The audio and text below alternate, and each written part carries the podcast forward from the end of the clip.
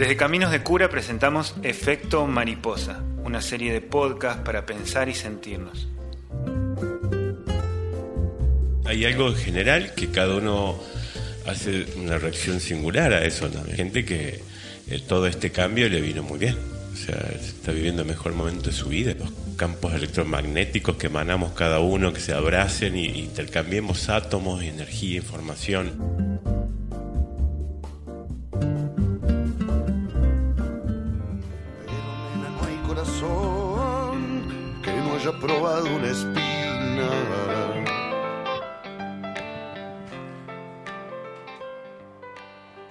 Muy bienvenidos a todos los que se suman al podcast de Caminos de Cura. Acá estamos otra vez, otro día más de esta otra semana más, eh, charlando un poco acerca de varias cuestiones vinculadas a los efectos que generan los aleteos de las mariposas. O por lo menos ese es el título de estos primeros 14 episodios de podcast que vos podés escuchar tanto en Google Podcast, en Apple Podcast o en Spotify, entre otro montón de lugares. Prontamente también en el sitio web de Caminos de Cura. Eh, la voz, el representante, el, quien abre la ventana, tanto para entrar como para salir, se llama Andrés Peralta. Carga con un título de doctor y anda por la vida tratando de entender de qué va la cosa. Muy buenas tardes. Buenas tardes, Rubén. Eh, ¿Cómo estás? Bien, muy bien. Linda. ¿Viste qué presentación, no? Sí, estaba, estaba por decirte, esa linda presentación, me gustó. Es más, voy a tomar nota a ver si me presento así la próxima. Podés grabarla y guardar. Eso, eso, lo voy a mandar cuando me pidan eh, tipo currículum. Metés ahí. Este, bueno, eh, como siempre, intentando eh, ver de cómo va la cosa, eh, uno va cayendo por ahí en ciertas preguntas, ¿viste? Casi, casi que Uno va cayendo. irrespondible, ¿no? Estas cosas más existenciales, esta búsqueda de, de- de sentido, de... ¿De qué hablamos hoy? Y, y hoy, hoy, este, hay un tema bastante, bastante hablado, me parece así desde siempre, que me gustaría como revisarlo un poquito, ¿no? Es el tema, eh, ¿hay un destino que nos manda o tenemos también este libre albedrío y o, ¿no? Y cómo funciona un poquito eso, cómo podemos graficarlo, cómo podemos jugar quizás eh, un poquito con, esto, ¿no? Repensarnos de esta manera. Aclaramos, se está hablando del destino eh, y, desde ahí partimos, ¿no? De esta pregunta de tanta bibliografía clásica también lo ha planteado. Es necesario hacer algo si para llegar hay un libro cándido de Voltaire, ese estaba buscando pero no lo tenía acá, eh, que habla de si para estar donde estamos ahora tuvimos que haber transitado todo lo que hemos transitado, bien hecho está haber sufrido, haber sido esclavo, haber pasado hambre, haber estado en la boca de un tal o cual, y siempre era el mejor de los mundos posibles, porque Cándida entendía de que su optimismo estaba muy vinculado a, bueno, será lo que tiene que ser. Después yo te lo tiro a tres líneas distintas, que son las primeras que se me ocurren. Por un lado, la, la literatura clásica o la mitología clásica, que habla de un destino casi trágico en general, que tiene que ver con algo que se tiene que cumplir porque, porque así tiene que suceder, porque es así como tiene que pasar. Después una cuestión más a lo, a lo, de, a lo de Caín y Abel, ¿no? Caín abandonando la causa eh, y decidiendo por su cuenta de que nadie va a venir a decir, a marcarle su tiempo, ¿no? Y, y haciéndose cargo más del lado de los humanos Mm. y menos del lado de los dioses. Eh, pero un tercero, mucho más acá en el tiempo, más holístico, más de agarrar las tripas y ponerlas eh, en mano a, a Don Universo, que se encargue de ordenar todo, porque hay un orden que no tiene tanto que ver con nosotros ni con nuestras decisiones, sino en todo caso con nuestra capacidad de vibrar, por decir una palabra también muy de este tiempo, eh, distinta. Que no es lo mismo que eh, esto, bueno, los dioses han planeado esto para mí. Yo creo que ahí está un poquito la clave, ¿no? Porque cuando hablamos de, de destino, de una manera, nos suena como algo predestinado, ¿sí? Que, me gustaría revisar eso, como que ya está escrito y haga lo que haga, eh, me va a venir encima ese destino. ¿no? Eh, sin embargo, poder ver que hay ya no un destino preestablecido, sino un abrazo, de alguna manera, eh, de un destino que se va reescribiendo también, ¿sí? que tiene una tendencia, tiene una impronta, eh, propuestas que se ponen intensas y repetitivas a veces, ¿no? Y sobre eso uno también va haciendo algo, ¿no? De alguna manera hay como un abrazo colaborativo, sinérgico y de un destino eh, coparticipativo. Me explico, no un destino para cada uno aisladamente, ¿sí? sino eh, un destino de alguna manera interligado y no solo entre seres humanos. ¿sí? Vinculado a la red también, vinculado a este entramado casi neuronal, dirías vos en algún momento, vinculado a eso, ¿no? Vinculado a que todos somos parte de un, de un entramado que nos excede. Exacto, que vengo tirando esas intuiciones en otros audios, ¿no? De, de, que hay un tejido invisible a través del tiempo y el espacio, de alguna manera, que nos interconecta, me imagino como un pseudo sistema nervioso energético, ¿sí? Eh, que de alguna forma nos vincula y eh, orquesta ciertas acciones ¿sí? a nivel global, en un fractal mayor, donde sí existe una individualidad que en, en otra escala es una individualidad, como les decía, entretejida eh, por estos eh, tejidos, este hilo, esta trama, que hace que de alguna forma a nivel global nos comportemos también unificadamente. ¿sí? Hay un destino compartido, coparticipativo y que nos trasciende. Esa, esa, esa cosa que hacemos entre que nos trasciende y que es coparticipativo.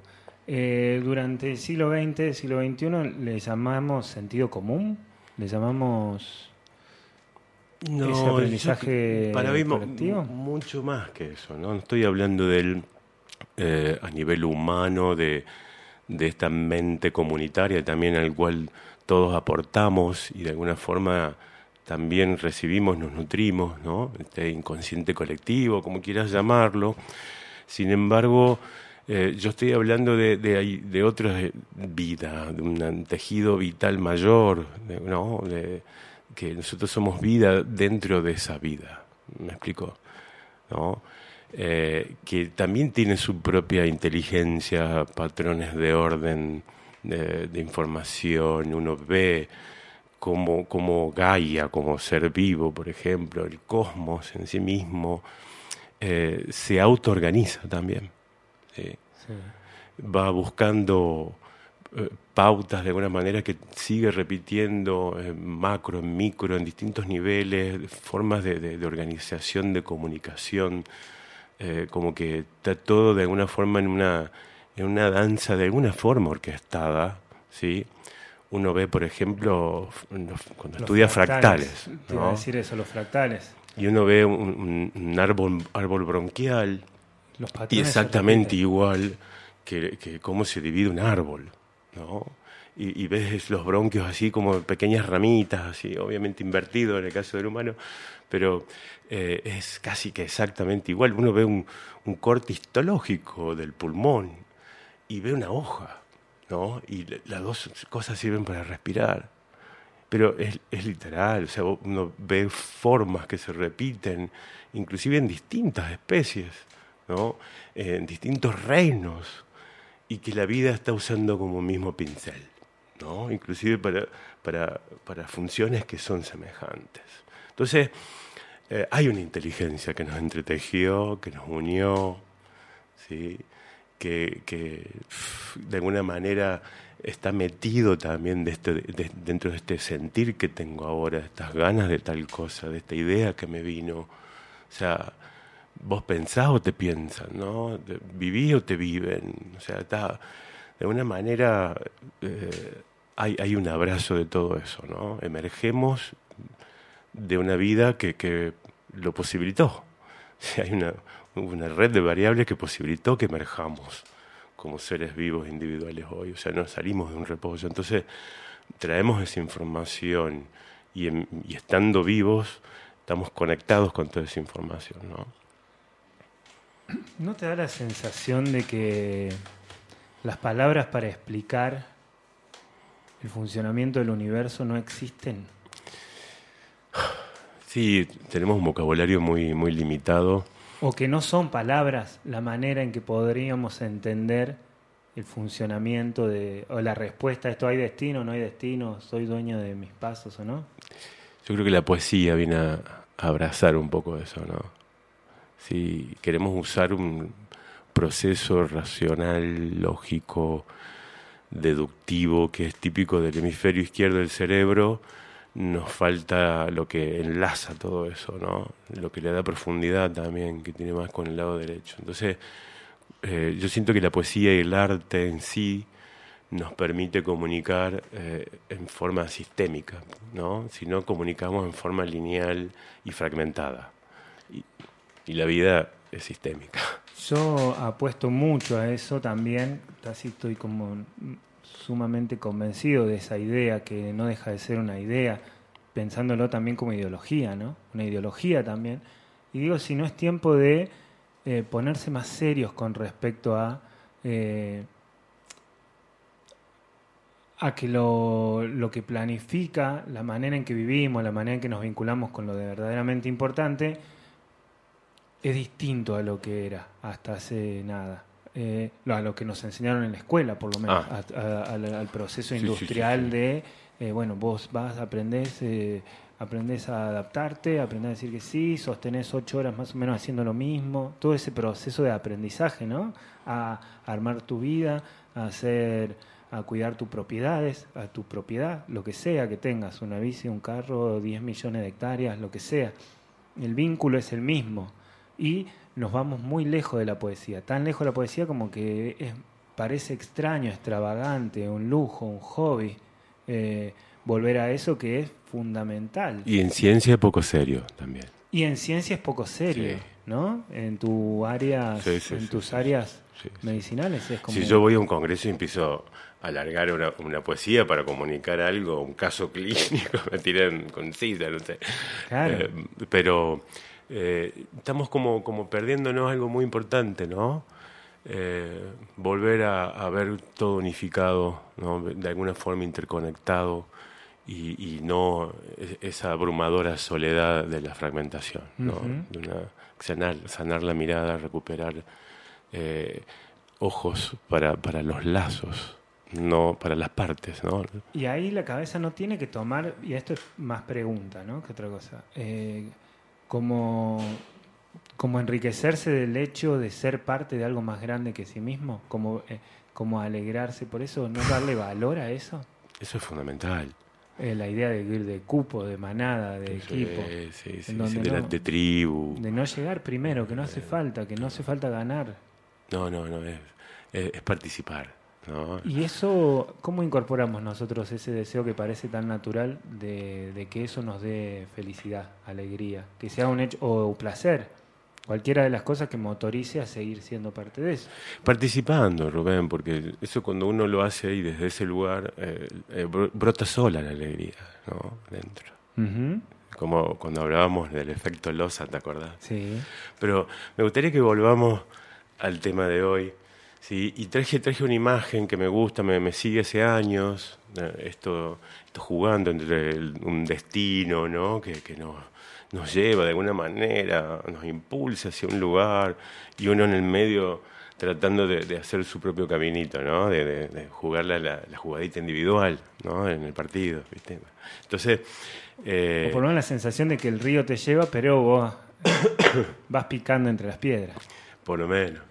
Y, y la imagen que tengo un poco es, es la del surfista. ¿viste? El surfista eh, está en ese mar que vendría a ser la vida, ¿no? que propone con impulsos, unas ondas, una- la vida mucho transmite en onda, ¿no? esa energía se mueve en, en todo sentido. En el agua lo vemos como una ola. Y, este surfista que sabe surfear, porque si no sabe surfear no es surfista, eh, está simplemente arriba de una plancha, de una tabla, y eh, cuando intenta se cae, ¿no? Como dice la vida, me, dio patadas hoy, ¿no? Me revolcó. Mira, esta imagen es re interesante, porque a veces eh, la vida me revuelca simplemente porque no tengo información o entrenamiento. Eh, entonces este surfista busca la ola, la ola que le gusta, que se siente conectada con ella, que es la que va, y hace su intento. ¿No? Hace un acto de arrojo, se mueve, se une a la ola. Usa la energía de la vida, ya no para que lo tumbe, lo revuelque, sino, sino para que lo impulse. Y literalmente usa su libre albedrío sobre ese impulso, esa base que le da la vida, ¿sí? para darle ese color, esa magia, ese movimiento, esa artisteada que puede hacer el surfista y lo, va entrenando, ¿no? Sabiendo que eso no es infinito, no va a estar siempre en la punta de la ola, esto se acaba, tengo que volver, retomar, y el ciclo sigue. ¿no? Entonces, esta, esta imagen de lo cíclico, esta imagen de cómo acoplarse al impulso de la vida y sobre eso hacer un movimiento, que ahí sí está nuestro libre albedrío, ¿sí? a mí me sigue hace un montón. Y me, le, voy, le voy sumando, le voy coloreando más esta imagen, porque siento un poco que, que, es así la vida, ¿no? Me gusta, me gusta la idea esa de saber también que volvés a la costa, a volver a aprender, para volver a subirte, para tener una gracia más que hacer ahí arriba. Sí, señor. O sea, solo podemos montarnos al destino y tratar de darle ahí alguna vueltereta.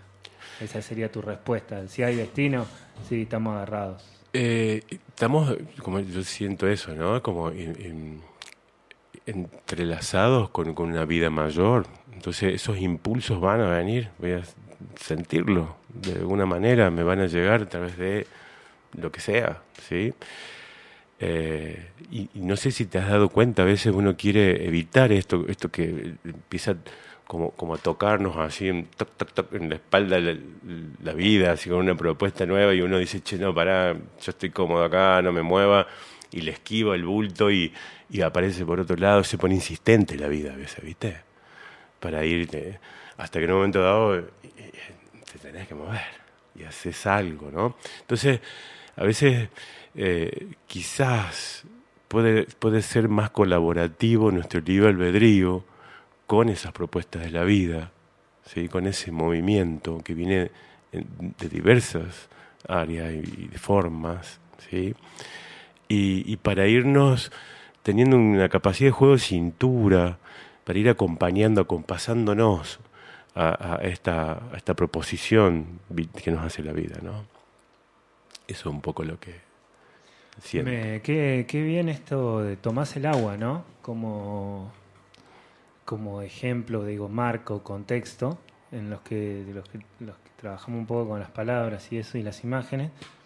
Tomás el agua como contexto para dar un ejemplo que es muy claro, muy visual, que quizás sea el elemento menos estructurado que contemos, ¿no? Para pensar en una estructura. O sea, probablemente existe ese destino que decís, pero no sea tan estructurado como, como imaginamos nosotros las cosas escritas así sobre, sobre tinta, sobre piedra.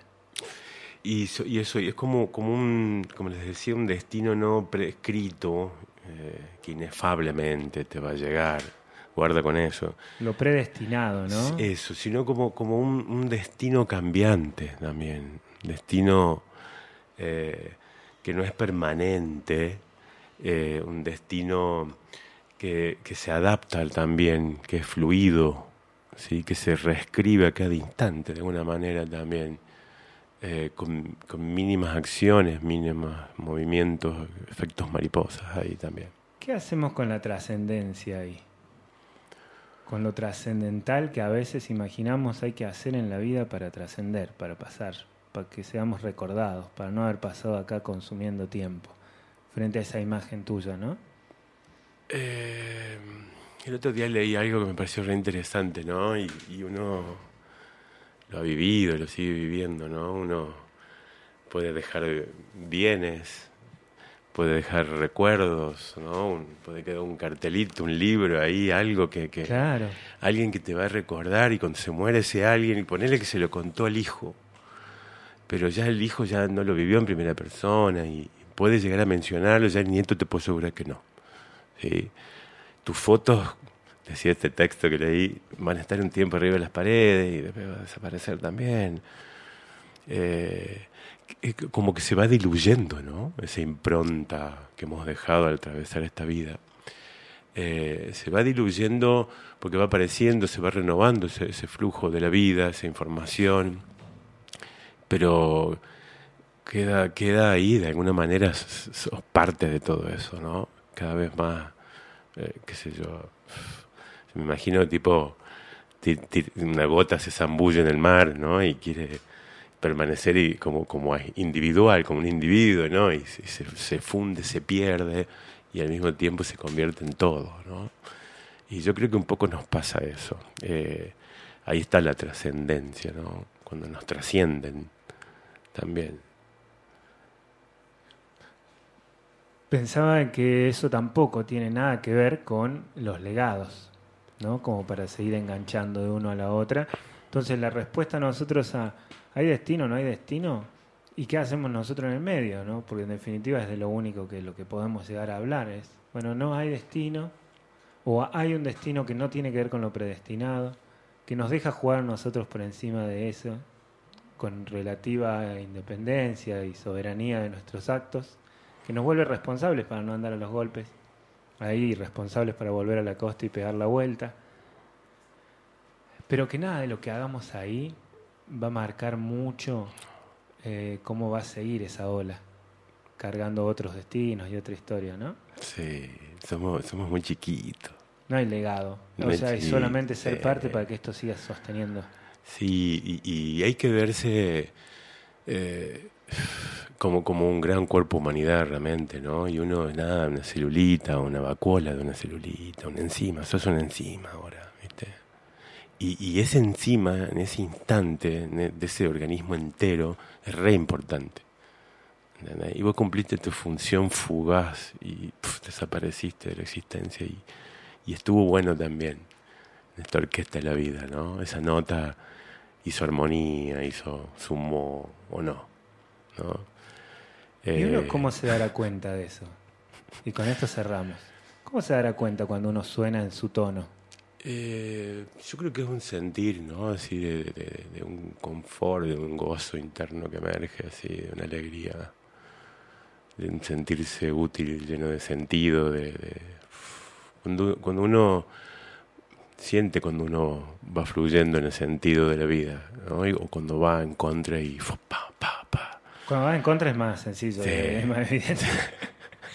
cuando, vas en contra se nota rapidísimo. Sí, entonces la vida así como ese río de la vida va, va con una tendencia, ¿viste? Va no rígida, ¿no? Pero sí como que te va empujando un poquito, te va llevando, te va proponiendo, te y, mucho más basta que vos. Entonces vos jugás dentro de, de esas propuestas eh, y a veces lo hacemos hasta como con un acto de rebeldía ante eso, ¿viste? Como queriendo torcer la balanza hacia mi favor. Craso error.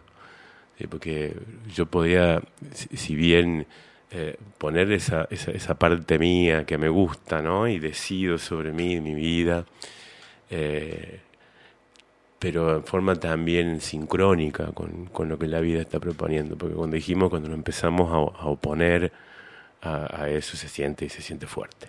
En tratar de estar más atento a la misión, ¿no? Y la palabrita libertad, que hace tanto ruido acá también, cuando decís esas cosas. Y, no, bueno, nos cuesta asumir que, que y ejercer una verdadera libertad. Libertad, felicidad. Sí, a mí me gustaría que hablemos de lo que es la libertad también, ¿no? Eh, que no es la, la ausencia de eh, pautas, ¿no? de acuerdos, de sentidos. O sea, eso, eso es interesante también. Lo anotamos, lo anotamos para la próxima. Eh, Andrés Peralta, el que estaba hablando del otro lado, estos se llaman los podcasts de Caminos de Cura y lo que hablamos es de los efectos mariposas.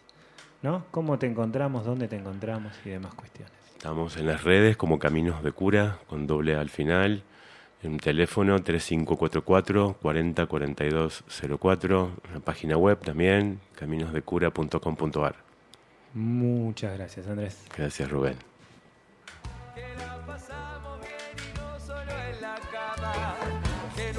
¿Cómo lo sentiste? Noches y madrugadas están repletas de sonrisas y tentadas. Tu comprensión viaja en mis venas cuando te cuento alguna pena.